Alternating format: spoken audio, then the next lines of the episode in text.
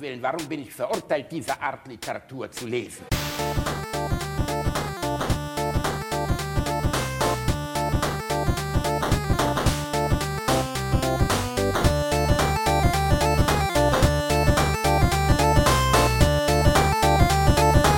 Ich lache niemals unter meinem Niveau. Der Kollege dort hat Ihren Wagen repariert. Ein guter Mann. Na, hallo? Ja? Die Dame möchte einen blaugrauen Citroën abholen. Guten Tag. Der ist schon lange fertig. Und wie geht's meinem Auto? Tja, was soll ich dazu sagen? Das Fahrgestell von Ihrem Auto ist echt klasse. Ganz ehrlich, die Federbeine sind sogar so gut wie neu. Und das Chassis ist auch in einem guten Zustand. Die Airbags sind okay. Die Auspuffanlage ist wirklich wunderschön, macht sicher einen guten Sound. Schönes Design.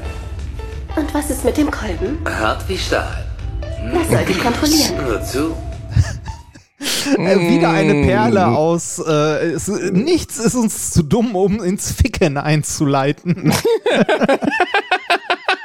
Ne? Die, äh, weißt du, die, die, die einen sagen, äh, ich vergebe dir deine Sünden, die anderen sagen halt irgendwas von einem Kolben und Motor. Das Das ist, äh, ist auf jeden Fall ein sehr, sehr schöner Dialog. Ähm, ist es, er hat ein Wagen nicht mehrere Kolben?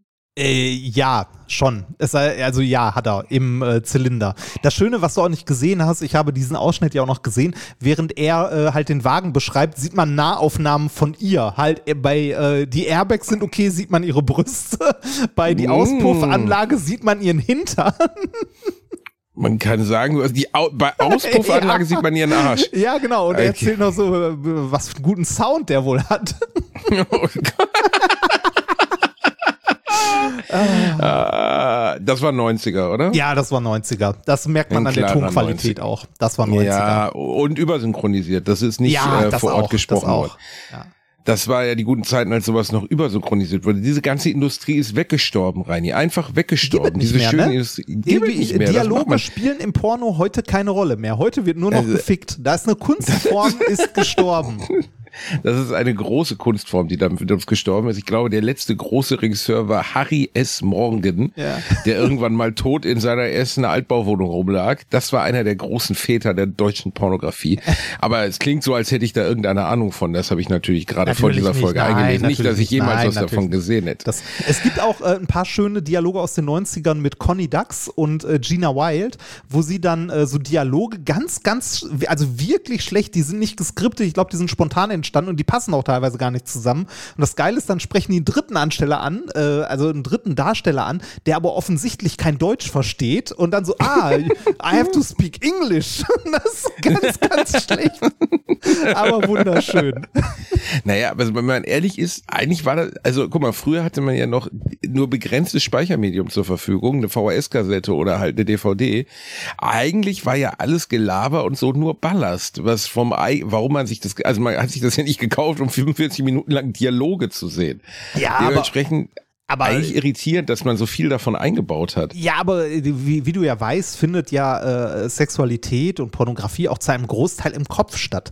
Das heißt, das gehört dazu. Also mit im Kopf statt meine ich jetzt nicht das Blasen am Anfang, sondern halt ne, die, äh, die Entschuldigung, schlechten Tag. oh, aber wirklich, du bist ja on fire heute, was ist denn da Ja, los? nee, ähm, äh, also äh, die Fantasie gehört ja viel mit dazu, ne, bei, bei sowas. Und ähm, äh, nichts, also äh, aus diesem Grund gibt es ja immer noch. Also ich meine, der Pornodialog an sich ist tot. Aber Settings äh, in der Pornografie gibt es ja immer noch hunderte. Es sind heutzutage eher über das Internet einzelne, äh, also einzelne Szenen oder kurze Sachen, die dargestellt werden. Aber nichtsdestotrotz gibt es immer noch irgendwie den Pokémon-Porno oder so.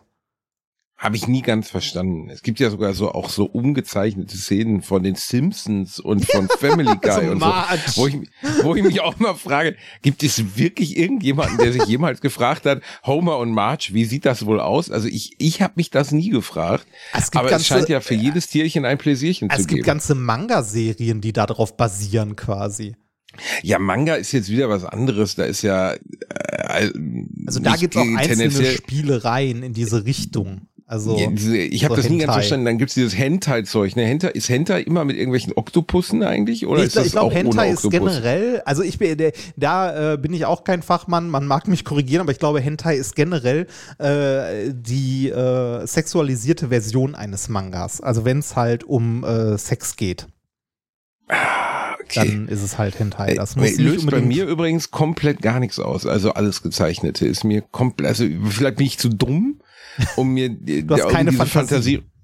Ja, äh, ich sehe einfach nur den fetten Japaner, der es gemalt hat vor mir so. Es ist einfach, es gibt mir nichts. Also das ist dann irgendwie, ich, ich kann dir nicht genau sagen, woran es liegt. Ich habe sowas natürlich auch schon mal gesehen, gedacht, nee, also irgendwie mir gibt das überhaupt nichts. Dann ist äh, ja natürlich ist auch der restliche Teil, den man so sieht, unecht. Aber das ist halt unecht, unecht. Das ist ja sogar fiktiv, also es ist ja gemalt und dementsprechend sind das für mich dann keine, weißt du, weil jeder hat ja irgendeinen, was er mag, ne? Also dünn, Ja, dick, blond, was weiß ich.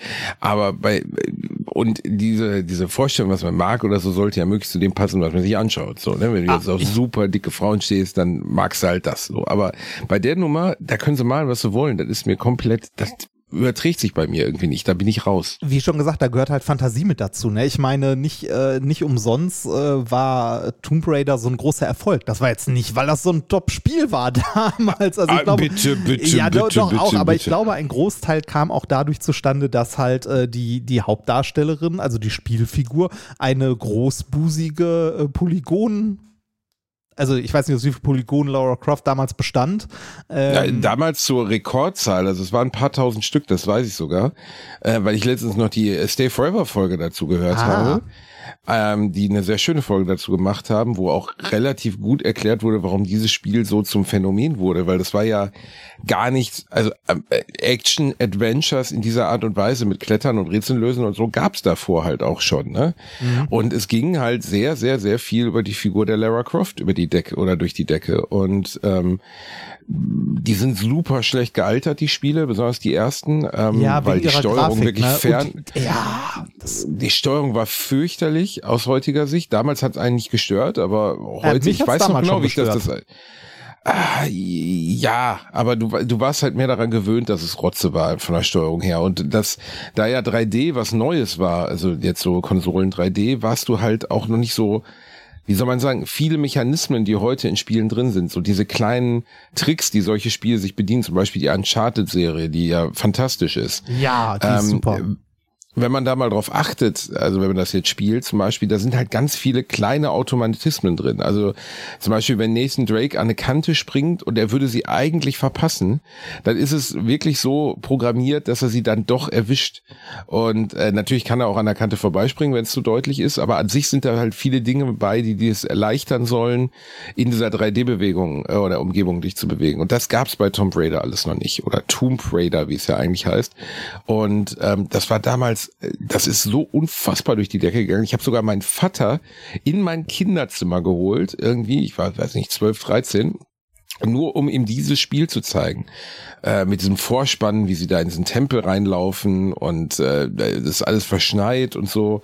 Das war für die damalige Zeit absolute Weltklasse. Aus heutiger Sicht super beschissen gealtert. Ich, ich weiß es gar nicht mehr. Hat man damals schon ähm, gegen, also auf Menschen geschossen oder waren es nur Affen? Ähm, man, das ist eine gute Frage, ob man im ersten Teil menschliche Gegner hatte. Also man hatte auf jeden Fall mehrere. Im ersten Teil kam viel vor. Wölfe war das erste, glaube ich, was vorkam an Gegnern. Und bis zum T-Rex dann. ne? Also du hattest einen äh, Tyrannosaurus, gegen den du antreten musstest. Aus heutiger Sicht sah der aus wie eine, wie eine Spielpuppe. Aber damals war es der Oberhammer. Und es kann sein, dass sogar erst im zweiten Teil, wo dann am Anfang das Venedig-Level war, menschliche Gegner kamen. Ich muss auch sagen, dass das zu der Spielerei gehört, die ich nie durchgespielt habe, die auch niemand durchgespielt hat, die ich kenne, weil die einfach erstens diese Rätsel waren, es war halt alles ultra unübersichtlich. Ne? Also du konntest halt, es gab ja auch keine Möglichkeit, sich zu orientieren. Habe ich das schon mal erzählt, dass mein Bruder Springen mal war bei so einer Hot. Springen war ätzend, du bist ständig dran vorbeigesprungen, aber diese Kleinigkeiten, also bei Stay Forever kam das auch vor, wo sie darüber diskutierten, ähm, dass, dass bei, dass einer der, der besonderen oder der Besonderheiten von Tomb Raider war, dass sie Dinge eingebaut haben, die spielmechanisch komplett sinnlos waren, aber halt einfach geil waren, um sie anderen zu zeigen. Zum Beispiel, dass Lara Croft, wenn sie von der Klippe springt, einen Körper macht. Oder Ah. ein Salto sogar, Ja. glaube ich, im zweiten Teil. Dann. Das war halt völlig unerheblich für das Spiel. Aber wenn du das das erste Mal gemacht hast, hast du dich gefühlt wie der König der Welt, weil du dachtest, wie geil ist das denn? Das gab's halt bei anderen Spielen Und davon nicht. Schwimmen und Untertauchen und so und alles in so einer 3D-Welt, ne? Mhm. Das, Das sind äh, ja heute alles, äh, sind ja heute alles völlige Selbstverständlichkeiten, aber Ja, zu der das- Zeit damals. Äh, Das äh, hat ja auch einen Reboot bekommen, ne? äh, die Serie. der sehr gut von, ist. Von Square Enix. Wurde jetzt aber, wenn ich es richtig mitbekommen habe, verkauft oder ist gerade im Gespräch verkauft zu werden äh, von Square Das Enix. kann sein. Ich habe die Filme übrigens nie gesehen. Ich habe Da war ich nämlich dann schon gesehen. zu alt. Also äh, da, da war ich dann so 17, 18, da hat's mich dann nicht mehr interessiert. Also die Tomb Raider Filme, das war ja eigentlich, Angelina Jolie hat ja davor schon, war schon bekannt, aber der große Durchbruch als Schauspielerin, behaupte ich jetzt mal, oder wo sie wirklich weltbekannt wurde, war Tomb Raider. Echt, war da vorher Und nix? Ja, nicht, dass nix war. Also sie hat in ein paar wirklich erbärmlich beschissenen Filmen mitgespielt. Ähm, und sie hat ja auch einen Oscar bekommen für, ah, wie hieß der nochmal, mit Winona Ryder, wo es um eine Klapse geht, weiß ich nicht mehr genau. Äh, Snapped oder sowas. Relativ unbekannt in Deutschland. Da hat sie einen Oscar für gekriegt, aber wo sie eine Insassin spielt. Aber äh, der große Durchbruch, der, der, der große Welterfolg, der erste, in dem sie aufgetreten ist, war, soweit ich weiß, Tomb Raider. Ja, Und darüber habe ist sie dann noch Ich habe, äh, ja, das stimmt fast. Ich habe, ähm, ich habe gerade mal Wikipedia aufgeschlagen. Du hast recht, die hatten ganz, ganz viel mit äh, Spiel, also Filmen vorher gespielt, von denen ich noch nie gehört habe oder die ich noch nie gesehen habe. Aber da sind Hackers eins, zum Beispiel, Äh, ja, aber das wollte ich sagen, aber da sind ein, zwei dabei, die ich doch kenne und die auch Kultcharakter haben, unter anderem Hackers. Naja, Gass hat keinen Kultcharakter, Au, Reinhard. Das au, ist so. doch, du, du bewegst dich nur, du bewegst dich nur in der falschen Bubble. Ja, Hackers, in der- in der- also bitte, Hackers in- kennt man doch. Oder? Ja, also Hack viele, die uns jetzt Planet? zuhören, kennen. Ja, aber Ah. Hackers ist so, also wenn es irgendeinen Film gibt, ähnlich wie der mit Robert, Dean, äh, Robert Redford, wie heißt der nochmal? Sleep, nee, Sleepers hieß der Snatch? Oder, Nee, nee, nee, Snatch war nee, ein mit anderer. Robert, nee, äh, warte mal. Robert Redford auch aus den 90ern mit Dan Aykroyd. Ja, und, ich weiß, welchen äh, du meinst, aber ich wie weiß auch heißt nicht, der wie er nochmal? Ähm, ich muss nicht Sleepers, warte mal, ich hab's gleich, der sehr ähnlich.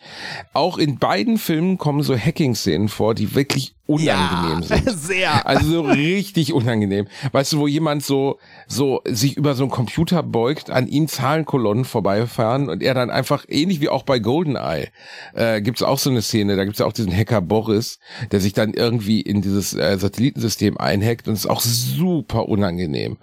Ähm, Sneakers, die lautlosen, Sneakers, genau. aha. Sneakers, Sneakers, Sneakers. die lautlosen. Sneakers, die okay, lautlosen. ja, okay. Und ähm, sehr, also alles, was so in Richtung Hacking dargestellt wurde, waren in diesen Filmen, wobei ich mich nun mit, mit Hacking nicht auskenne, aber ich behaupte mal, es ist weit weg von der Realität. Das ist in fast Sehr allen weit. Filmen ja scheiße dargestellt. Aber ähm, Ja, Hackers, Mr. Robot gehört zu den Sachen, Ja. wo es wirklich gut dargestellt Aber- ist, soweit ich weiß. aber Hackers ist so ein Film, also den, den kannst du nur mit historischem Abstand sehen. Der ist halt, ansonsten ist das Fremdschämen pur. Ne, ähm, der, aber trotzdem ist, also ich äh, sehe den gerne. ich finde den ganz Das unterhaltsam. Der ist ewig her, dass so ein paar Sachen, Password Swordfish und so, solche Filme sind an mir vorbeigegangen. Ja. Und Hackers habe ich, glaube ich, auch nur einmal gesehen. Ich weiß nur, dass sie da ihren, ihren ersten Ehemann, Johnny Lee Miller hieß der, glaube ich, der dann auch in Trainspotting vorkam, äh, kennengelernt hat. Und mit dem eine, Angelina Jolie war ja immer prädestiniert für, für wilde Beziehungen. ne? Die war ja auch mit äh, Billy Bob Thornton äh, äh, ähm, äh, äh, äh, liiert und dann haben die immer, äh, ich glaube, sie hatten sogar Partner-Tattoos und haben immer eine kleine Flasche mit dem Blut des anderen um den Hals getragen. Also ziemlich das affigste, was man sich vorstellen kann. Das hat, er hat fast was von Voodoo. Aber äh, nochmal kurz zurück zu, äh, zu den Filmen, in denen sie mitgespielt hat. Einer, also ein Bekannter war noch, äh, und zwar ein Jahr vor Tomb Raider. Nur noch 60 Sekunden. Auch nie gesehen. Echt nie nicht? Gesehen. Oh Gott, Nee. den hast du nicht gesehen? Das war eigentlich, Nee. äh, ich würde sagen, so, das war einer der großen Filme mit Nicolas Cage, bevor er angefangen Na, hat, alles zu drehen. Und zwar wirklich alles. Also Alles, Nicolas Cage hat wirklich alles gedreht. Ich habe seit vielen Jahren keinen Film mehr mit Nicolas Cage gesehen. Jetzt kommt aber wieder einer, den ich wirklich gerne sehen will. The Unbearable äh, Weight of Massive Talent heißt der. Also die unerträgliche Schwere des, des massiven Talents, wenn man so möchte. Unbearable Und das ist Weight eine of Massive Art, Talent. Okay, ja. ja, das ist eine, ähm, ist, wenn man so möchte, eine ein bisschen wie wie Being John Malkovich. Also es ist sehr meta. Ah. Ähm, Nicolas Cage spielt sich selbst als Nicolas Cage, als abgebrannten Allesmacher, der irgendwie zwar weltbekannt ist, aber für Geld halt alles macht. Und der dann von einem sehr reichen Mafiosi eingeladen wird auf seine, seine Insel, Und dieser Mafiosi ist sein größter Fan und hat alle Trivia, alle, alle Sachen von ihm und äh, Statuen und so ein Okay. Scheiß. Und dann gerät er in so eine Art ähm, Agenten-Thriller rein und da switcht der Film dann wieder um von äh, nennen wir es mal Metakomödie zu Agenten-Thriller und äh, wechselt aber da hin und her und er wird als einer von den besten Cage-Filmen der letzten 20 Jahre bezeichnet. Es gab in den letzten zwei, drei Jahren aber immer wieder, das ist ja das Interessante, der ist irgendwann in so eine Schuldenfalle geraten, hat dann angefangen, alles zu drehen, wie du eben sagtest, hat aber zwischendurch dann immer wieder mal dann doch was Gutes am Start gehabt. Ich kam aber an viele dieser Filme nicht ran, weil die im Streaming nicht angeboten werden. Zum Beispiel letztes Jahr Pick gilt als sein be- bester Film seit ewigen Zeiten. Da geht es um einen Eremiten, der im Wald wohnt und ein Trüffelschwein hat. Und dieses Trüffel, und mit Nicolas Cage spielt diesen Eremiten genau wie du dir vorstellst, dass Nicolas Cage einen Trüffelschwein haltenden Eremiten halten würde, äh, spielen würde. Ähm, und es ist, äh, muss richtig, richtig gut sein. Und man denkt die ganze Zeit, es wird zu so einer Rachegeschichte, wo er dann alle umbringt. So ist es aber wohl nicht. Der Film bleibt die ganze Zeit sehr ruhig und sehr langsam. Und den würde ich gerne noch mal sehen. Aber du kommst an viele der Cage-Streifen gar nicht mehr ran, weil das alles so straight to DVD-Dreck mittlerweile ist. So. Ja, aber also äh, Nicolas Cage, haben wir gesagt, hat wirklich jeden Scheiß irgendwann gedreht. Also wirklich alles. Also irgendwann, ich glaube, das war, als der Film äh, zu 9-11 rauskam, hat er ja auch so einen Feuerwehrmann gespielt. Also irgendwann hatte der bei in unserem Freu also in unserem Bekanntenkreis so ein bisschen den Beinamen die Filmhure. Weil er hat wirklich einfach, also Nee, ja, ja, aber als 9-11, also hieß der World Trade Center, hieß der, ne? Als Ja, World Trade Center schon. rauskam, den ich auch nicht gesehen habe. Also sowas ist immer irgendwie an mir vorbeigehuscht. Ähm, muss man aber auch sein. Das war natürlich Oli- Oliver Stone und auch noch eine Großproduktion. Also danach wurde es ja wirklich. Das Ah, war ey. noch die Zeit, wo er noch Filme wie Bad Lieutenant und so gespielt hat. Und dann kam auf einmal sowas wie Hong Kong Express und irgend so eine Scheiße, wo du wirklich denkst, in Gottes Namen, was macht der Mann denn Also da? bei äh, während, also als er World Trade Center gedreht also als der rauskam, das war 2006, da sind ein paar Filme drumrum, von denen habe ich auch noch nie gehört. Wicker Man, Wicca, hallo, The Beast! Nie Give von me gehört. The Beast! Willst mir, du willst mir doch nicht erzählen, dass du das bekannteste Nicolas Cage-Meme überhaupt nicht kennst. Ist das, Wicker Man äh, ist, äh, äh, du also doch, vertust da- dich, das also war die das Zeit, als Meme der kenn durchaus ich, aber noch... den Film habe ich nicht Ja. gesehen. Also Das den muss man auch nicht sehen, weil der schrecklich ist, besonders weil Ja. die Beast-Szene nur, die kommt nur äh, vor in in der Extended, glaube ich. Die Hat er- kommt hat in der er im Original, gleichen- im Originalfilm gar nicht vor. im gleichen da Jahr hat er so ein wie World Trade Center. Ziemlich schreck. Ja, aber der ist kein B-Movie. Der ist schon als A-Movie gefilmt worden oder zumindest maximal B. Ähm, da geht's um einen Mann, der auf eine Insel kommt, auf der sogenannte Wicca, also Hexen sind. Ja. Und äh, er dann immer mehr in so einen Strudel reingerät, dass die Frauen um ihn herum sich alle als Hexen zu erkennen geben und dann wird er irgendwann gefoltert und kriegt so einen so einen Imkerhut auf, so ein so ein so ein, so ein und dann kippen sie ihm oben irgendwie 5000 lebendige Bienen rein. Und wie alles, was Nicolas. Cage macht, ist das natürlich overact as fact. Und es gibt halt ein Meme von ihm, wie er da so auf dem Boden festgeschnallt, irgendwie links und rechts festgehalten. Und dann brüllt er nur so, The Beast! The Beast! Und es ist einfach, ich, ich liebe das ja an dem, weil der halt ja immer so war. Also der erste Film, den ich von Cage gesehen habe, war Arizona Junior.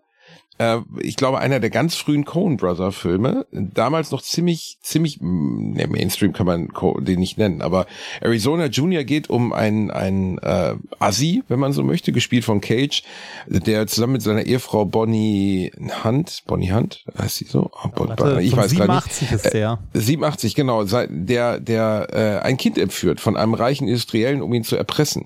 Und äh, dann gerät es aber so dahin, dass sie eigentlich, also sie kriegen, können kein Kind kriegen und dann werden sie von einem Kopfgeldjäger äh, gejagt und so. Und der ist, das war der erste richtig große Cage-Film, wo er auch so bekannt geworden ist, würde ich sagen.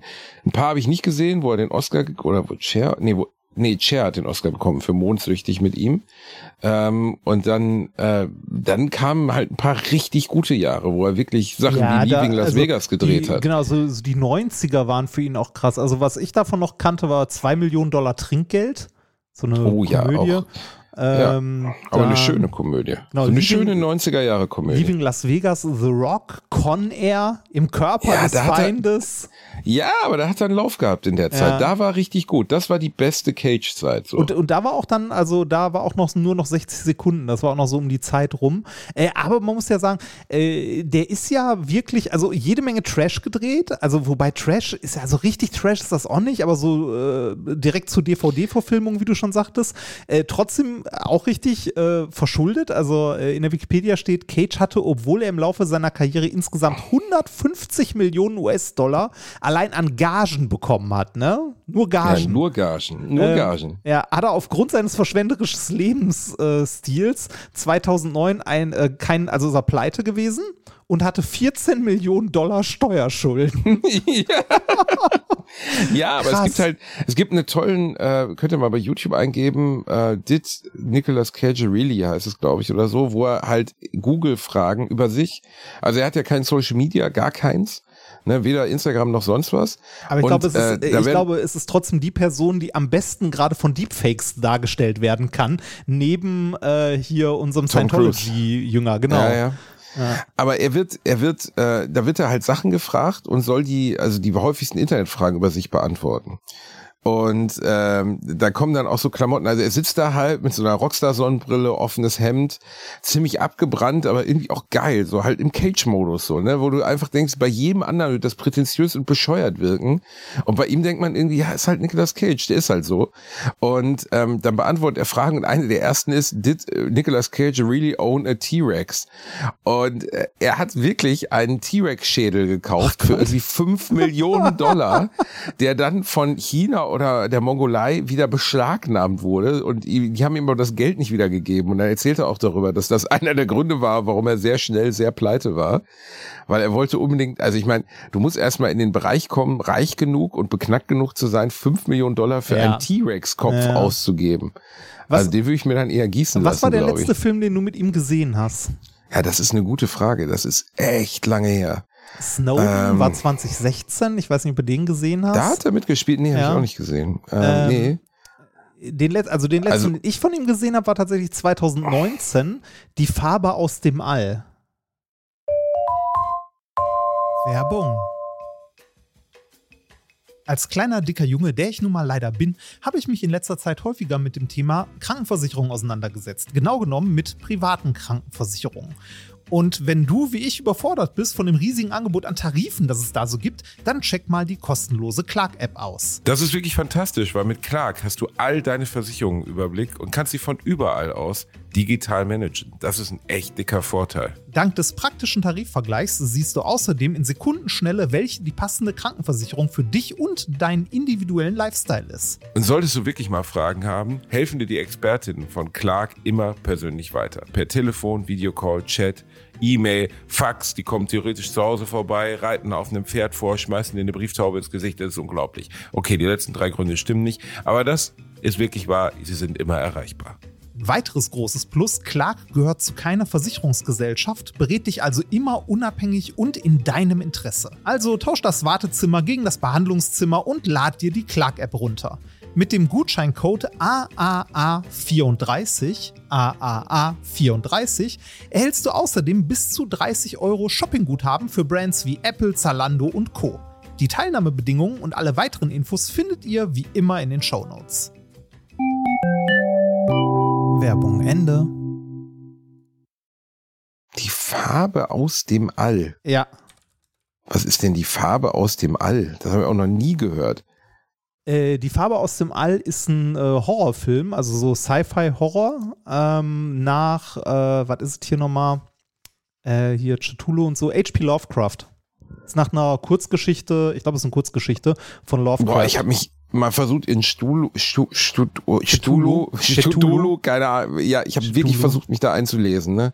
Ich habe wirklich versucht, ein Lovecraft-Buch zu lesen. Boah, meine Fresse, ist das eine Zehennummer. ja, also, schwierig. Also, Boah. Äh, ist, äh, also dieses Also- ganze Drumrum, ähm, ich glaube, es ist wirklich, wirklich schwierig und äh, ich weiß auch nicht, ob ich das schaffen würde, mich in diese Welt äh, Ja, nein, ich, ich kann komplett nachvollziehen, warum, warum das zu seiner Zeit, und das war ja, ich weiß gar nicht, ich glaube, Lovecraft war zu seiner Zeit gar nicht so erfolgreich. Ähm, Nee, ich war weiß nicht, nicht. ob er verarmt Äh, so- war so- nicht, ne? Soweit ich weiß, äh, ich habe letztens, also letztens ist gut, vor einem halben Jahr oder so bei irgendeiner Bahnfahrt, habe ich noch einen Podcast darüber gehört, über, äh, über Lovecraft, wo sie jemanden äh, interviewt hatten, der zur Lovecraft-Gesellschaft gehört und das halt auch wissenschaftlich untersucht, die Texte, äh, beziehungsweise Lovecraft hat ja mit, äh, der hat ja nur ein paar Geschichten geschrieben, gar nicht so viele, die in diesem Universum spielen, aber aber er hat dieses Universum quasi aus dem Hut gezaubert und ganz viele Leute haben danach noch in, halt äh, Sachen geschrieben, die auch in diesem Universum spielen oder drumrum.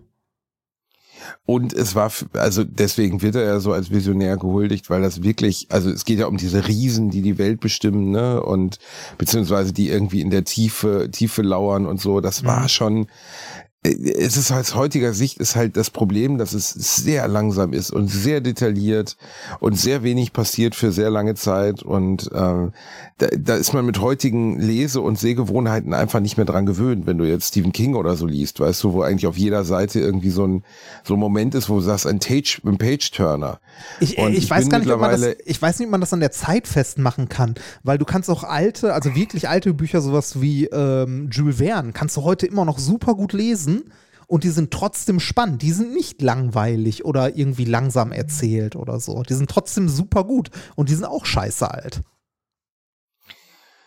Aber äh, ich glaube, ich, Jules Verne ja, habe ich leider nie gelesen. äh, oh, das lohnt sich sehr. Jules Verne lesen ist super. Kann ich sehr Jetzt empfehlen. gib du mal deine beste Nicolas Cage Empfehlung, dein Nicolas Cage Lieblingsfilm, bevor wir den Cage abschließen. Das sind zwei Filme. zwei ziemlich trashige Filme, aber. Ähm, oh Gott, bitte nicht die Hellrider Nein, nein, nein, die Tempelritter-Geschichten. Oh, die sind auch super. Die Ja, sind, die sind ich finde die toll. Ich finde die großartig. Hätte ich gar nicht gedacht, dass du die magst, weil die sind ja eigentlich wirklich so, das ist ja ein bisschen wie Piraten der Karibik. ja, das ist ja fast wie ein. Das ist toll. Ja, Das ist das, was man als äh, kleiner Junge erleben wollte. Eigentlich Geheimgesellschaften. Indiana Jones, ne? Ja, Aber ja, ja, wobei so ein bisschen mehr mit Geheim. und wieder Querverbindung, der Vater von Angelina Jolie spielt da seinen Vater. Ah. Also wieder hin und ja, ja, ja. Witzig. Aber und von äh, diesem Vater, John Voight, können wir direkt gleich zum nächsten Trendthema, nämlich Massenmord, weil der ist ja großer, großer Freund der NRA. Oh und Gott. da wollten wir heute auch noch drüber reden, weil das ist ja, Ja, Stimmung. Aber stimmt. vorher machen wir noch den Cage fertig. Ich fand die Tempelritter-Filme auch super. Die Das waren Einzige, was super mir auf die. Nüsse gegangen hat, war, war äh, Diane Krüger, die ja eigentlich Diane Heidkrüger heißt, oder Diana Heidkrüger. Ja. Und irgendwie vor 20 Jahren dann mal nach Amerika exportiert wurde und sich selber synchronisiert hat in diesen Filmen. Und Lecko Funny hat sie sich selber schlimm synchronisiert. Guck mal, da drehen wir wieder einen Zirkelschluss ähm, zu, zu äh, den Pornosynchros am Anfang, weil ehrlich gesagt, selbst Conny Dax hat sich in den alten Jetzt wird schmutzig Film besser selber synchronisiert als Diane Krüger in den, in den, in den Tempelritter-Filmen.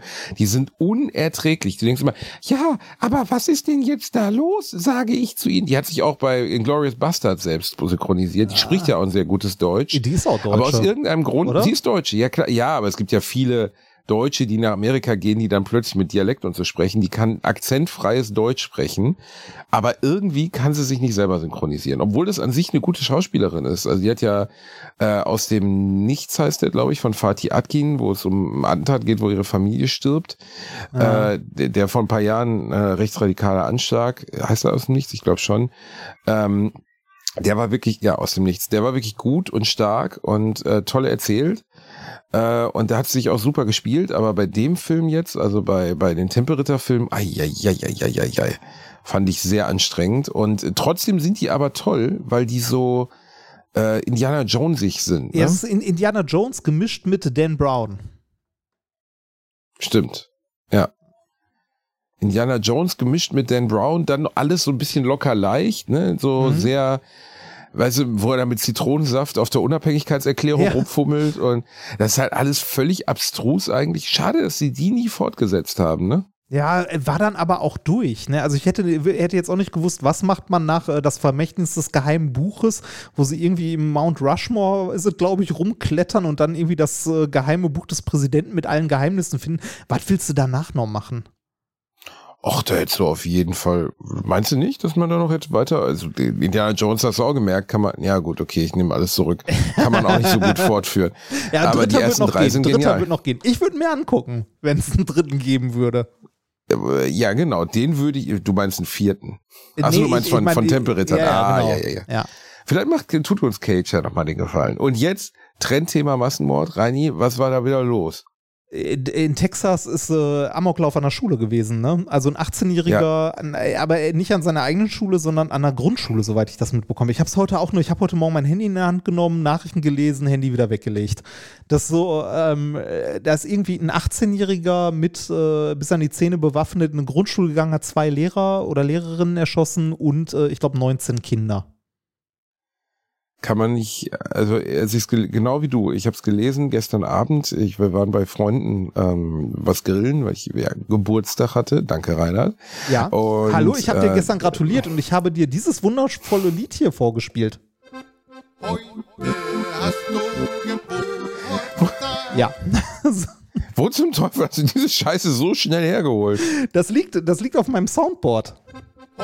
Okay. Auf, auf, oh Gott. So. Okay, ich freue mich sehr. Ja, äh, ist schön, danke. ne? Bitte. Nein, aber äh, äh, ähnlich wie bei dir, äh, unser Freund sagte das, sagte dann, oh nee, und legte dann auch wieder das Handy hin. Ähm, nicht, weil es ihm egal war oder so, sondern weil du einfach nur ohnmächtig bist gegen diese, äh, ja, gegen diese, äh, gegen dieses immer und immer und immer wiederkehrende davon. Das ist ja einfach unerträglich, wenn man drüber nachdenkt, ne? Ja. Das, also ich meine, äh, das, das zieht sich ja, äh, das kommt alle paar Jahre oder jedes Jahr irgendwie wieder. Ne? Ich meine, äh, zu unserer Zeit damals, da haben wir, glaube ich, auch schon mal drüber gesprochen, das war, äh, da waren wir noch in der Schule, ähm, da war Columbine. Ja, ich wollte heute auch was dazu tweeten. Und wie lange ist es her, Rani? 23 Jahre. Und was hat sich seit Columbine verändert? Nichts. Absolut gar nichts. 23 Jahre lang haben es die Amerikaner nicht geschafft, Background-Checks einzuführen. Äh, jetzt sind die Australier um die Ecke gebogen, haben gesagt, ey, macht's doch wie wir. Die haben ja 1996 einen ganz schrecklichen äh, Terroranschlag gehabt oder einen Am- Amoklauf mit, glaube ich, 35 Toten. Äh, ich weiß nicht mehr genau, wie die, habe ich heute noch gelesen, ich habe aber leider den Ort vergessen. Äh, Martin Bryant hat da 35 Menschen umgebracht und dann äh, haben die Australier von einem auf den anderen Tag ihr, ihr Waffengesetz komplett geändert. Also es Nova wurde- Scotia. Nee, Nova Scotia ist was anderes. Nova Scotia. Nee, nee, das ist Nova Scotia ist Amerika. Also hier ist Ähm, Amoklauf das von Nova Scotia. Okay. Nee, Martin Bryant war äh, Australien, warte, kann ich, ist ja doof, sowas irgendwie so bei Australien, Amoklauf. Äh, Er war Australien. Ich dachte, du sagst gerade Kanada. nein, nein, äh, Australien. Ah, okay. Australien. Ja. Ähm, Amoklauf 1996 war Martin Bryant. Christchurch. Äh, nein, nein, nein, aber Nee, Australien ist wieder das? Es ist schlimm, Zug. es ist schlimm, dass es so viele gibt davon, dass man verschiedene runterleiern muss.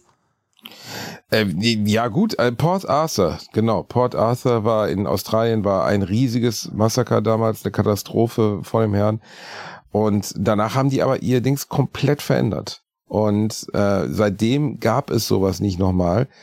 Was natürlich auch jetzt Quatsch wäre und Augenwischerei so zu tun, als wenn Background-Checks und so jedes zukünftige ähm, Attentat und jedes zukünftigen Amoklauf verhindern würden. ne? Also wenn Geisteskranke da nicht mehr rankämen, weil dann suchen sie sich halt einen anderen das Weg. ja, Aber die Verfügbarkeit von Waffen in den USA und so stark, wie das in deren Kultur verankert ist, also dieser, dieser Glaube an dieses, an ihren ersten Zusatzartikel und dieser Glaube daran, dass sie ein gottgegebenes Recht auf Waffenbesitz haben, das ist halt so krank. Und na, ich war, ich, es gab heute einen, einen, Foot, einen Basketballtrainer, der eine sehr brennende Rede gehalten hat an der Seite eines Spiels, wo er auch sagte, ich bin nur Basketballtrainer, was soll ich dazu sagen? Aber ich könnte kotzen, der war den Tränen nahe, dass ich hier jede Woche irgendwie Thoughts and Prayers höre von Politikern, dass jede Oh ja. Woche Silent Memory und Silent äh, ähm, wie heißt es, äh, Silent, also die- es gibt so ein paar Floskeln, die immer und immer Ja. wieder in diesen Fällen verwendet werden. Thoughts and Prayers ist einer so dieser,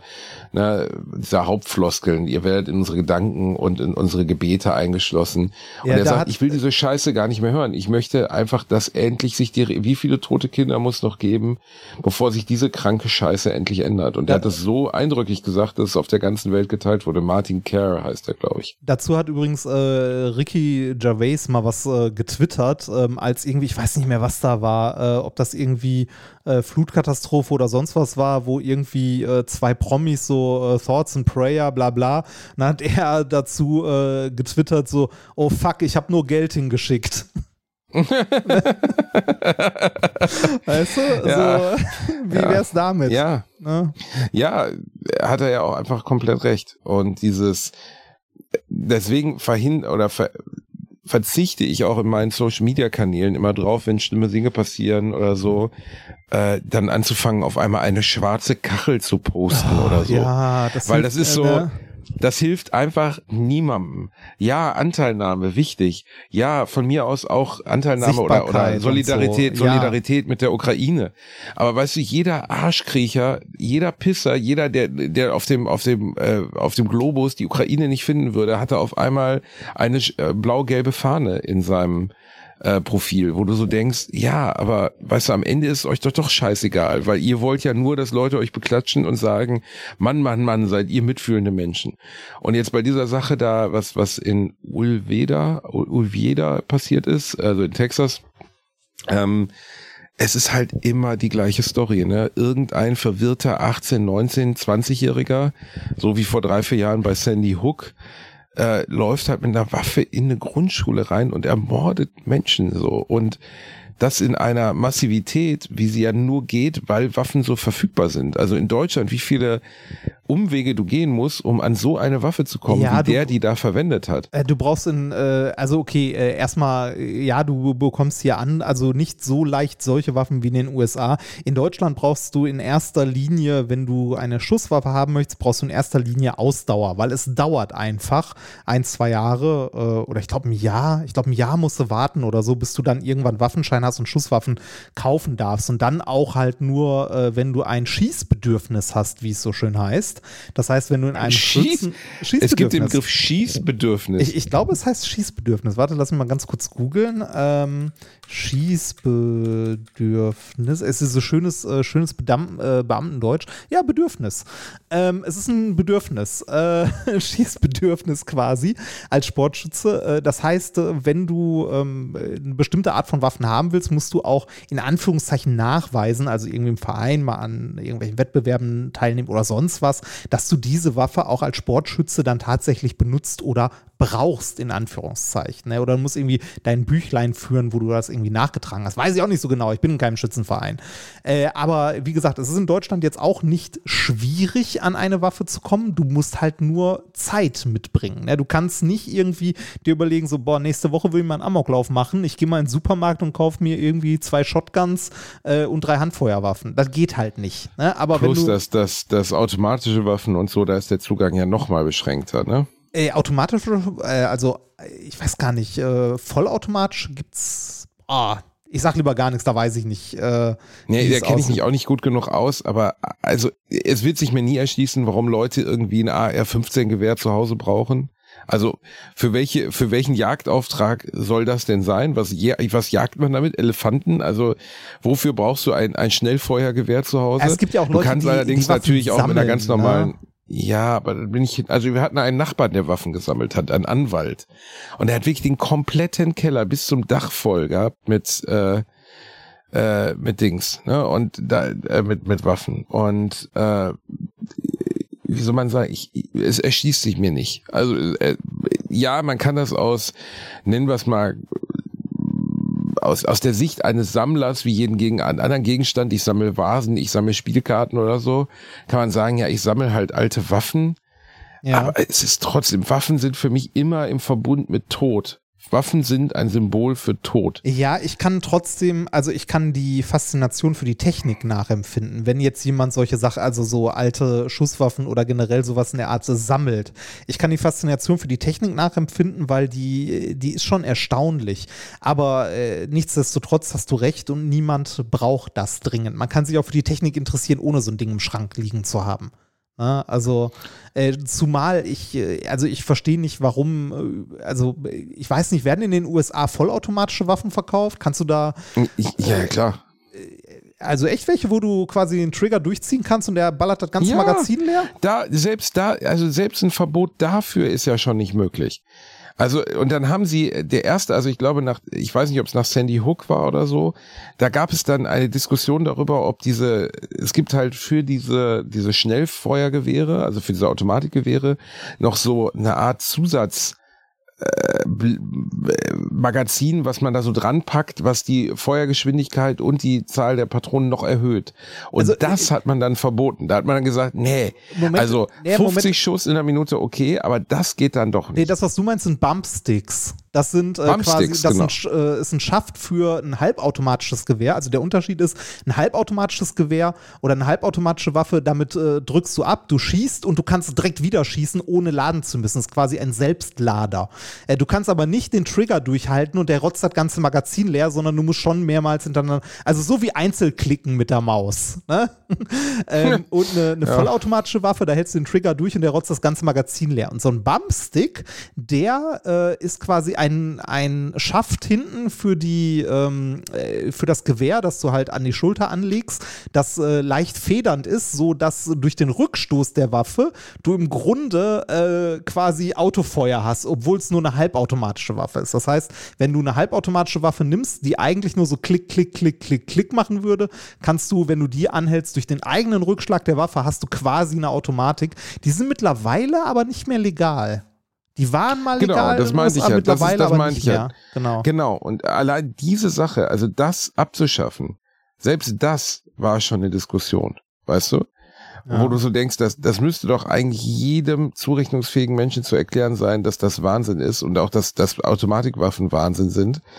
Ähm, aber du kriegst es halt in den USA nicht durch. Und dass jetzt die beiden, äh, ähm, also dass die beiden Administration jetzt da ist und dass Biden sehr deutlich sich darüber geäußert hat und der, also der Meinung der Allgemeinheit ist, der, der Basketballtrainer, der Kerr, sagte, es kann doch nicht sein, dass 50 Senatoren, die nämlich gegen äh, schärfere Waffengesetze, gegen Background-Checks und all das sind, dass diese 50 Senatoren die ganze Nation hostage, also die ganze Nation Geisel halten dadurch, dass sie sagen, wir, auch wenn ihr das gerne möchtet, dass, dass es anders gehandhabt wird, dass es Background-Checks etc. gibt, wir wollen das nicht und deswegen wird es das nicht geben.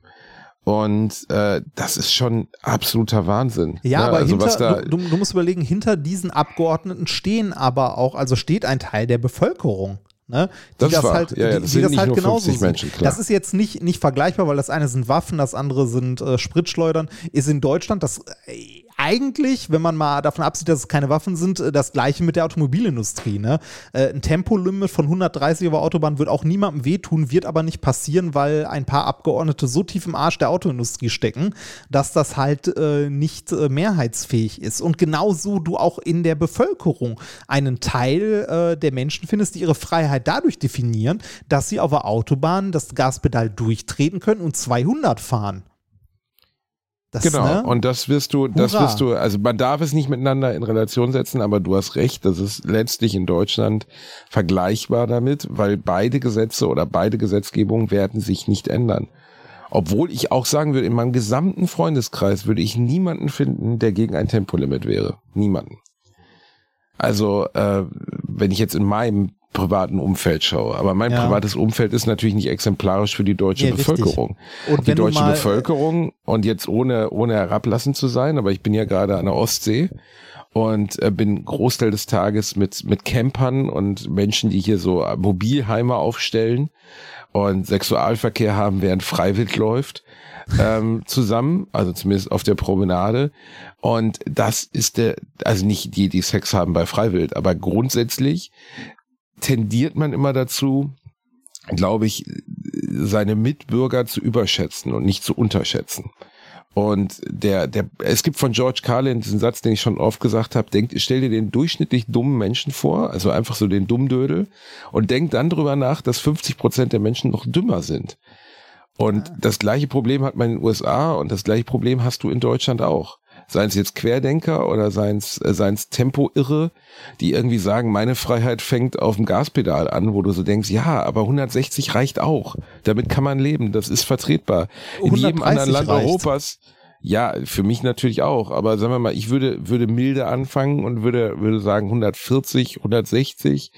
Ähm, das, das wäre noch, das wäre ein Kompromiss. Aber es kann halt nicht sein, dass das 16-jährige, äh, das 18-jährige Jungs in Papas tiefer gelegten 200.000 Euro Mercedes 250 fahren können. So, weißt du, das ist einfach eine Das Geschwindigkeit erreichen können, Ich- bei der es keine Chance mehr gibt, abzubremsen im Notfall. Ich finde auch, man muss nicht mit 160 über die Autobahn brettern. Also ich bin ja in letzter Zeit viel in Österreich unterwegs und da ist ein, also äh, da ist ein Tempolimit von 130 Max einfach. Wenn nirgendwo äh, halt irgendwas steht, dann ist halt Max 130 und das reicht vollkommen aus.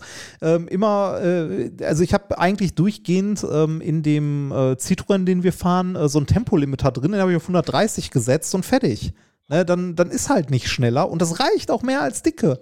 Also äh, mal ganz davon abgesehen, ähm, hier in äh, Österreich wird das auch relativ, also nicht hart kontrolliert, aber ich sag mal so, wenn ich ähm, von da, wo ich wohne, auf die andere Seite, äh, oder beziehungsweise von da, wo, wo ich gerade bin, auf die andere Seite ähm, äh, von Wien fahre, fahre ich auf dem Weg ohne Scheiß an 15 Blitzern auf der Autobahn vorbei.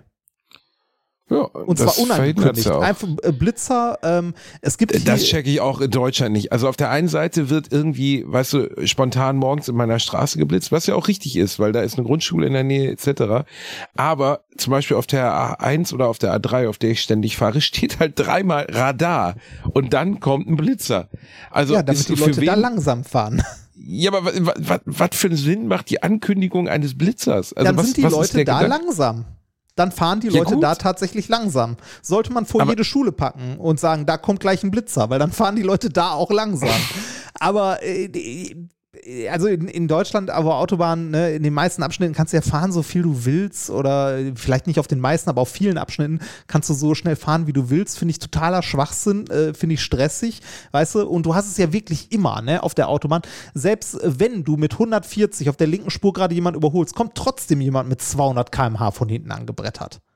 Äh, und Licht hupt dich zur Seite weg oder so. so äh, das, ich verstehe das nicht. Ich weiß nicht, warum, aber da haben wir auch schon häufig drüber gesprochen. Ich verstehe nicht, warum man das braucht, warum man das will. Du musst doch nur von A nach B kommen. Fertig. Und am liebsten, äh, also hätten wir es doch alle, wenn die Autos einfach selber fahren würden.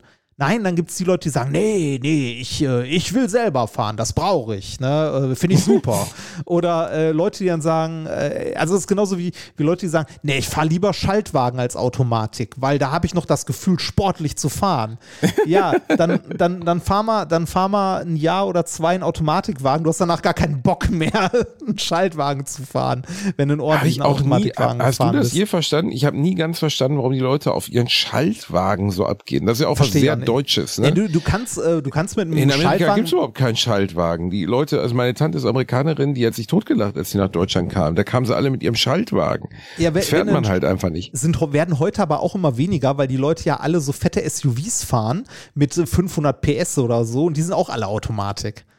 Äh, oder selten mal Schaltwagen. Schaltwagen sind halt auch billig, also Schaltwagen sind billiger zu produzieren als Automatikgetriebe. Ähm, äh, du kannst einen Schaltwagen, wenn du möchtest, eher so Rennfahrermäßig fahren. Ne? Ziehst halt den zweiten Gang hoch bis in den roten Bereich und ne, das wie äh, natürlich kann ich verstehen, dass man da Spaß dran haben kann, aber das kann man bitte auf einer Rennstrecke haben. Dafür muss man nicht auf der Autobahn fahren. Im normalen Alltag, äh, ein Schaltwagen ist irgendwann, äh, das Schalten geht einem ja irgendwann so ins Knochenmark über und man macht das so nebenbei und denkt gar nicht mehr groß drüber nach. Trotzdem ist ein Automatikwagenfahren angenehmer. Also ich, ich habe das immer nur im Urlaub. Wenn wir in Urlaub einen, Wagen mieten, dann ist es fast immer ein Schaltwagen, weil in vielen Urlaubsorten Automatik ungewöhnlich ist oder extra kostet, wo ich dann immer denke, ja gut, aber ich, ich muss jetzt nicht unbedingt extra dafür bezahlen, wenn ich brauche es ja nicht unbedingt. Ne? Ja. Und dementsprechend ist es was, worauf ich dann verzichten kann. Ähm, weil ich kann ja noch Automa ich kann ja noch Schaltwagen fahren, aber in meinem Privatleben mache ich es halt gar nicht mehr, weil pff, was soll's, ne? Am Ja. Ende. Ähm, ich finde, diese Autoverrücktheit der Deutschen ist was, was mich immer wieder erschreckt und wo ich immer wieder ich kann, ich kann das auch nicht connecten. Also ich bin aus einer Familie gekommen, wo das Auto ein reines, äh, wie soll man sagen, ein reiner Gebrauchsgegenstand war. Ähm, bei uns zu Hause. Meine Eltern überhaupt keine Leidenschaft für Autos. Ich weiß noch, es gibt eine schöne Geschichte, wo ich bei meinen Eltern auf der Couch saß, so mit zehn. Manchmal musste man ja dabei sein, wenn die Nachbarn zu Besuch kamen oder Ja. so eine Scheiße. Und dann kamen die Nachbarn zu Besuch. Er war Arzt, das weiß ich noch bis heute, Internist. Da wurde immer gesagt, der ist Internist. Da wurde nicht Arzt gesagt, sondern der ist Internist. Oder als wäre es jetzt besonders eine Veredelung, so weißt du. Ja. Und äh, der Internist, Onkel Achim, den ich relativ schnell, ich bin ehrlich, für einen ziemlich bornierten Vollarsch hielt, äh, da wurde mir gesagt, kann, willst du mal äh, den Wagen von Onkel Achim sehen? Der steht draußen, der hat einen neuen Porsche. Und meine Eltern haben sich noch viele Jahre darüber amüsiert, wie ich so völlig nüchtern sagte, Ganz ehrlich, interessiert mich überhaupt nicht, muss ich mir nicht angucken. Und das Traurige in Onkel Achims Gesicht, wirklich dieses Auseinanderfallen, sich für 100.000 Euro einen Porsche zu kaufen, oder 100.000 Mark damals noch. Und dann will der Nachbarsjunge, dieser fette Junge mit dem Pagenschnitt, diesen blöden Porsche noch nicht mal angucken. Ähm, das ist so, ich, ich habe keine Connections zu Autos. ich habe mir vor zwei Jahren eine fette Beule in meine Tür gefahren. Meine Frau sagt bis heute, wir sollten das vielleicht mal rausmachen. Sieht komplett assi aus. Aber es kostet 2000 Euro, die da rauszuplöken, weil die ganze Tür ersetzt werden muss. Und ich habe da, also nicht wegen dem Geld, aber ich, es interessiert mich einfach nicht. Also als wenn ich eine Beule im Toaster habe. Also ich, ich kann mich, ich kann mich dafür, äh, ich kann mich für Technik begeistern. Also ich kann mich für äh, mir so einen Sportwagen oder so angucken, kann ich mir auch für begeistern, mir den Motor angucken und sonst was. Ähm, ich kann mich ja auch für Motorräder begeistern. Ich bin ja selber auch äh, viel Motorrad gefahren und das macht natürlich unglaublich viel Spaß, wenn du irgendwie so ein, äh, so ein Ding hast, das irgendwie 180, 200 Kilo wiegt und 180 oder 200 PS hat. Ne? Das ist halt, Ein PS pro Kilo. ja, so in etwa. Das ist halt, das macht halt Spaß, natürlich. Aber das, äh, das ist ein, das hat etwas, äh, das ist dann eher sowas, ja, Freizeitgestaltung. Das ist nichts, also, äh, das ist nichts, was man im Alltag benutzt. Das ist auch nicht vernünftig, so etwas zu benutzen. Man kann, wenn man da Bock drauf hat, mal irgendwie sich so ein Ding mieten und mal über die, über den Nürnbergring brettern oder so. Aber doch nicht, äh, du fährst doch nicht mit deinem äh, 200 PS Porsche Mons zur Arbeit. Das ist doch Quatsch. Doch, das tun durchaus Leute, ne? Aber Also, nee, noch also schlimmer, äh, noch bei schlimmer als, Motorrädern finde ich es immer wieder erstaunlich, dass sowas verkauft wird. Also nicht das Motorrad an sich, aber wie heißt nochmal dieses Hayabusa war immer, als ich ein Kind war oder ein Jugendlicher war es immer so, Hayabusa war immer klar, das ist so das schnellste irgendwie. Das war eine Marke oder war, war ein Ja, bestimmtes Hayabusa ist eine, Motorrad. ist eine Suzuki. Suzuki Eine Hayabusa. Die ist, war äh, wohl bekannt dafür, besonders schnell zu sein. So. Genau, war das, äh, ich glaube, es war das äh, schnellste, äh, schnellste Motorrad mit Straßenzulassung in Deutschland. Äh, Spitzengeschwindigkeit, glaube ich, knapp 300 oder so. Ich weiß, ich, ich kriege jetzt Ärger, wenn ich das sage. Und mir wird die Rider-Community, die wir natürlich auch haben, Ja. schreiben, was ist los mit dir, Bielendorfer und so. Aber ganz ehrlich, weißt du, in Deutschland ist alles reglementiert. Jeder Scheiß, wie groß die Eiskugel sein darf, wie viel Puderzucker auf deiner Waffel ist, alles ist reglementiert. Aber wir verkaufen Motorräder, die 300 kmh fahren. Wirklich jetzt? Wir, ver wir Also verkaufen nicht- auch Autos, die so viel fahren. Äh, Ja, ja, da- das stimmt natürlich. Äh, Ein Auto ist auch eine große Gefahr und kann wahnsinnigen Schaden anrichten. Aber jetzt nur für den eigentlichen Fahrer. Jemand, der 290 auf einem Motorrad fährt und das dann auch tut.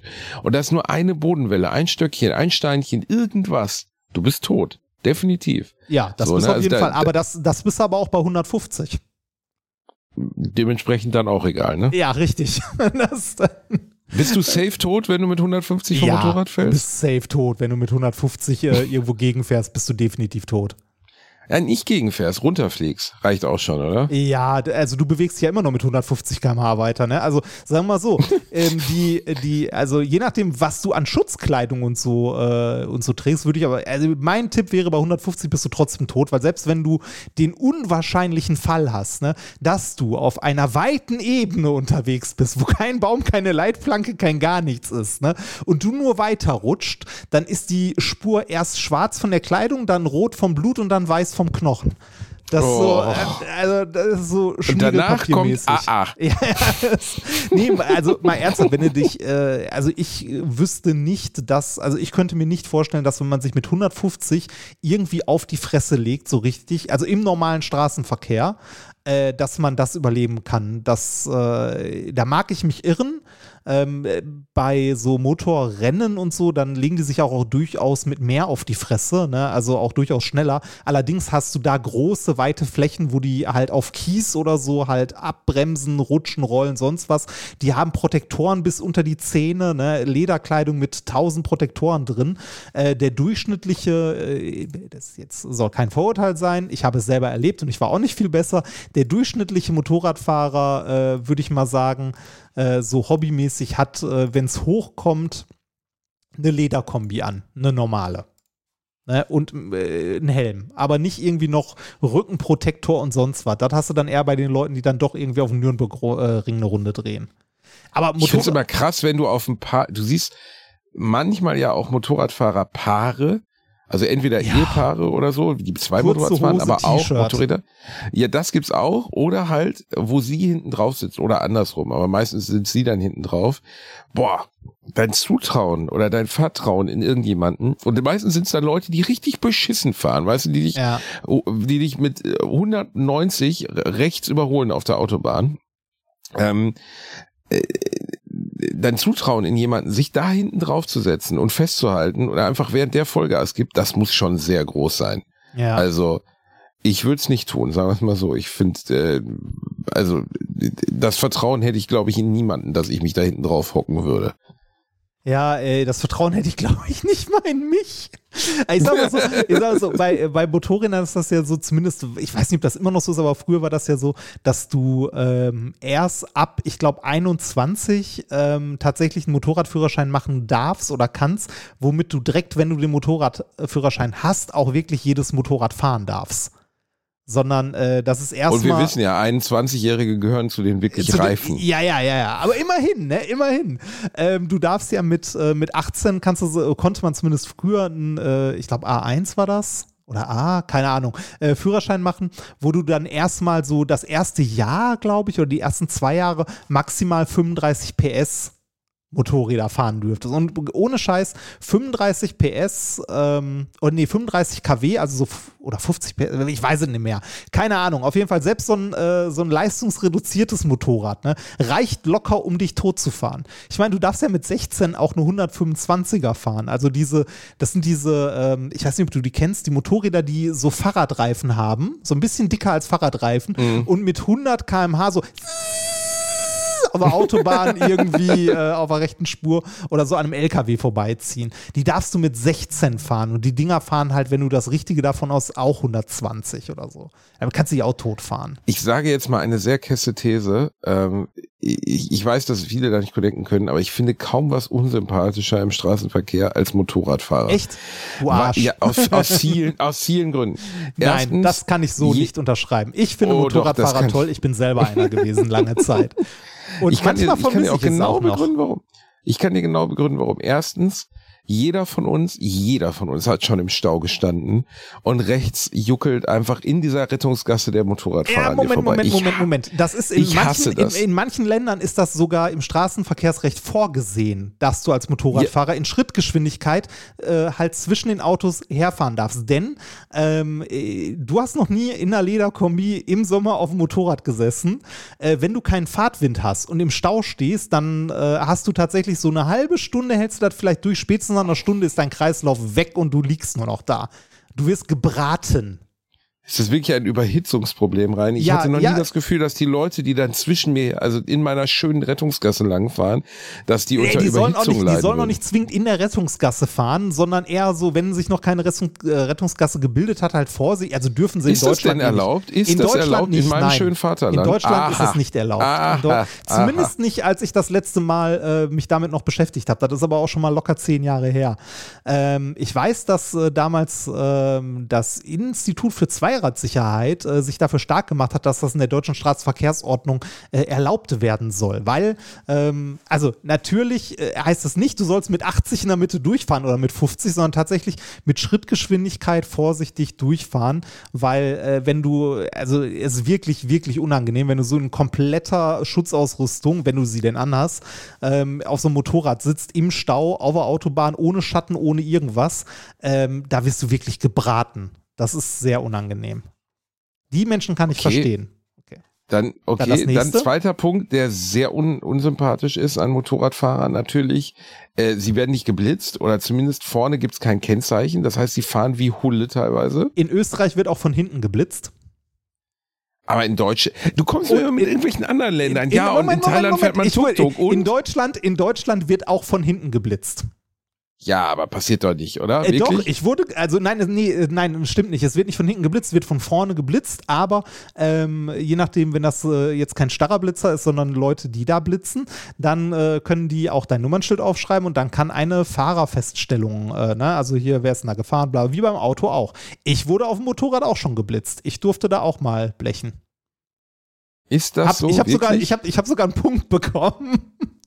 Du hast, wirklich? Du Ja, hast ich habe einen Punkt ge- bekommen. Ja, aber ich bin gerade von der Autobahn runtergekommen, habe das äh, Ortseingangsschild nicht gesehen und war immer noch so mit, weiß ich nicht, 80, 90 unterwegs. Dann, äh, ähm, äh, wie heißt das so? Schleifen auf der Autobahn fahren, so von links nach rechts, von links nach rechts. Oh, hasse ich auch wie die Ach so, Pest. dieses oh, so Schlangenlinie oh. fahren, ja, das Oh äh, ja. oh. Dann dieses ähm, so sich so aufrichten auf dem Motorrad und so rüber zu einem gucken, so vorwurfsvoll, weil man mit seinem mit seinem Fiat Panda nur 120 fährt. Auch hasse ich. Also, eigentlich, ich bin Ja. ganz ehrlich, ich hasse Motorradfahrer. Ich habe sie schon immer gehasst. Ich hasse sie. Ich habe immer wieder so das Bedürfnis, einfach mal so leicht die Tür aufzumachen, wenn sie durch die Rettungsgasse Nein, fahren, ich kann, äh, weil ich, ich es wirklich hasse. ja, also Motorradfahren ist schön und so weiter, aber auch sehr unvernünftig, sehr gefährlich. Ähm, selbst wenn man ein super guter Motorradfahrer ist und sehr bedächtig und defensiv fährt und so, ist es trotzdem saugefährlich, weil du hast halt keine Knautschzone. Ne? Und von so den äh, Sonntags äh, schönes Wetter rausfahrern mit ihren äh, super hochgezüchteten Sportrennenmaschinen, die dann irgendwie durch die Eifel brettern. Ähm, Boah, ist so das krass, ist, ne? Das ist auch nicht okay. Also so gar nicht. Ja, was heißt es nicht okay? Also es ist erlaubt, also da gebe ich jetzt mal den Deutschen, es ist erlaubt, also sollen sie es von mir aus machen, wenn sie Ja, meinen. äh, ne? ja, das, also wenn, wenn sie so fahren würden, äh, also äh, wir wollen jetzt nicht pauschal urteilen, aber so der, der typische Proletenfahrer da, wenn äh, die sich an die Gesetze halten würden, wäre das ja auch okay. Aber du kannst, äh, genau wie bei, bei Rollern damals, du kannst ähm, einen Auspuff kaufen, wo du Stücke rausnehmen kannst, die nur mit einer Schraube festgemacht sind, äh, damit er lauter ist. Der sogenannte dB-Eater, den du rausnehmen kannst. Der DB-Eater, das Ja, klingt wie eine Figur oder? aus Harry Das, äh, Potter. Also dann hast du irgendwie, weiß nicht, 10 PS mehr und das Ding ist äh, dreimal so laut. Und warum nehmen die Leute das raus? Weil sie es geil finden, dass es so laut ist. Und ich denke mir auch so, ey, was für Vollidioten. Ja, aber das, das gibt's ja nun wirklich sehr, sehr, sehr oft. Ne? Ja, das, das Und, gibt's ja oft. äh, Das war, ähm, ich weiß noch, also ich bin aber die Typen, die da fahren jetzt, also die in der Eifel, weil ich wohne ja in der Ecke, die da am Berg fahren, da fährt keiner normal, kein nein, einziger. ja, richtig. Die- Leider nein. Die fahren alle wie die absolute Vollkatastrophe, alle ausschließlich. Und du siehst diese Typen schon an der, an der Raste irgendwie in ihrer Lederkombi, wenn sie da so langstapfen und du weißt, die werden jetzt gleich irgendwie auf dem Boden liegend fast mit dem Motorrad mit 90 in der Kurve in irgendwie einen Bus reinbremmen. Ja, so Und Leute, die ich- dann auch so, so hängend auf dem Motorrad, die, die verwechseln halt dann tatsächlich äh, Straße mit Rennstrecke. Die sollen bitte irgendwie sich Richtung Nürburgring oder so bewegen. Da können sie es ja machen. Sehr gut. Finde ich ja super. Die, die Alliteration am Arsch, Mess- Message der Woche, Message, Message der Woche. Und jetzt noch ein kleiner Programmhinweis, Reini, bevor wir beide wieder in unser Ja, ich wollte mit Jacuzzi dir noch gehen über ein Thema, ich wollte mit dir noch über ein Thema reden, das mich äh, sehr, also können wir auch kurz machen, das mich aber in den letzten äh, Tagen äh, zwangsläufig sehr betroffen hat, und zwar Scam-Anrufe von Europol.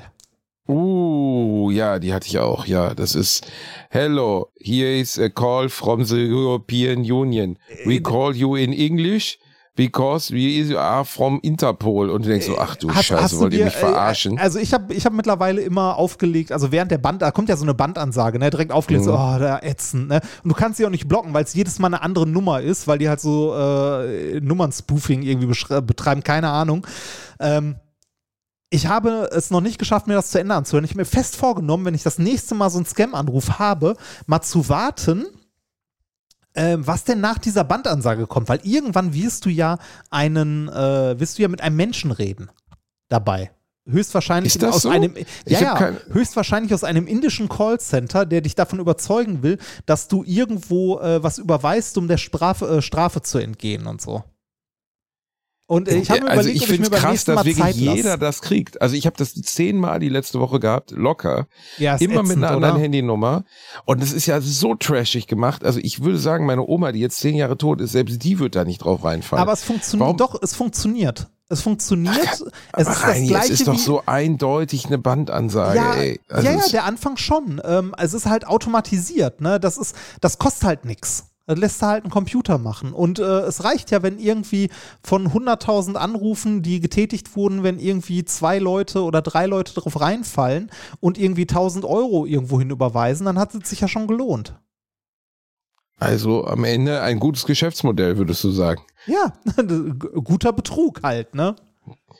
Ähm, ich, äh, Also aber ich- was ich- kann ich- man, man ich kann sag- die Nummer auch nicht sperren. Ich blockiere die jedes Mal, aber es bringt natürlich Genau, nichts. ist halt ne, jedes Mal eine neue. Und also ich sag mal so, ne, ich werde, also Europol glaube ich erst, wenn Kommissar Glockner sich meldet und mir ein Tim Prügel androht. Vorher glaube ich das nicht. Vorher glaube ich nicht, dass wirklich die Polizei dran ist. Also ne, es ist äh, ja ganz, ganz offensichtlich Trash, aber ähm, genau das gleiche sagst du ja auch bei Spam-Mails. Ne? Dann hast du irgendeine Spam-Mail, wo du sagst, so, boah, die ist sowas von offensichtlich Spam.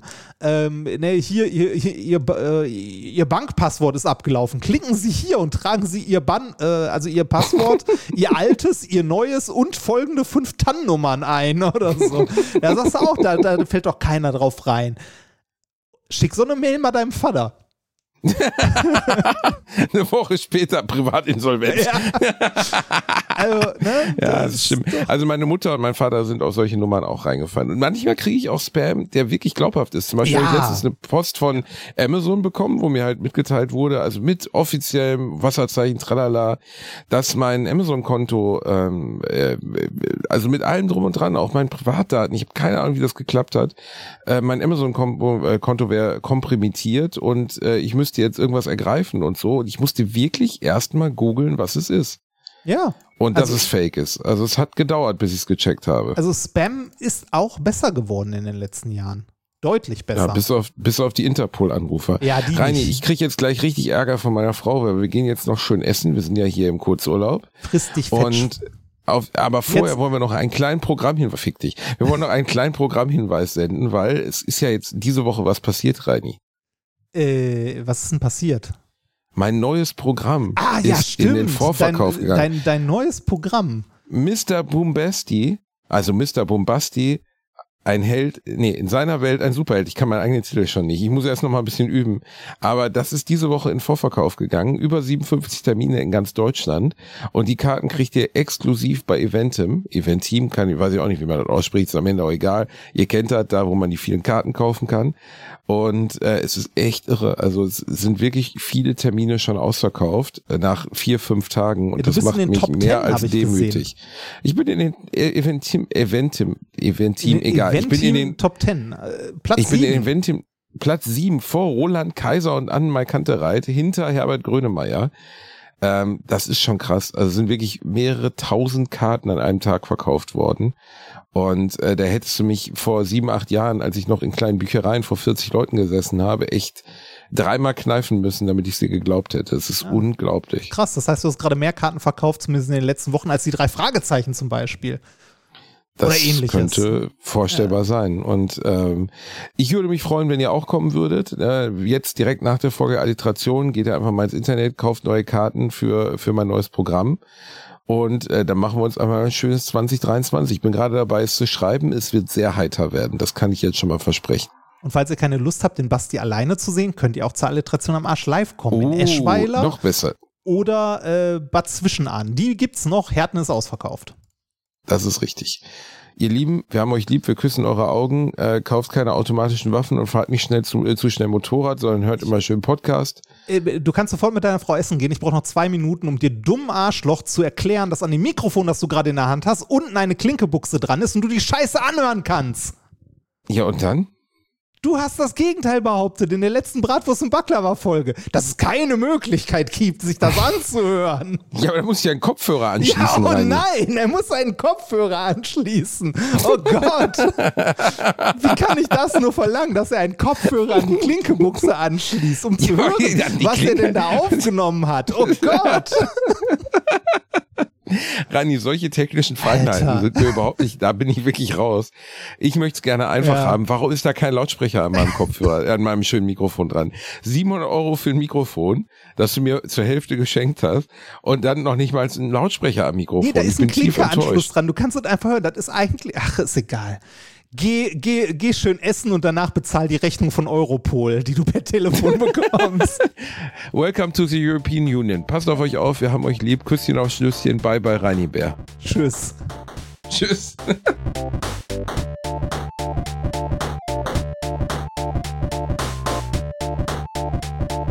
Ich habe gelacht, aber unter meinem Niveau.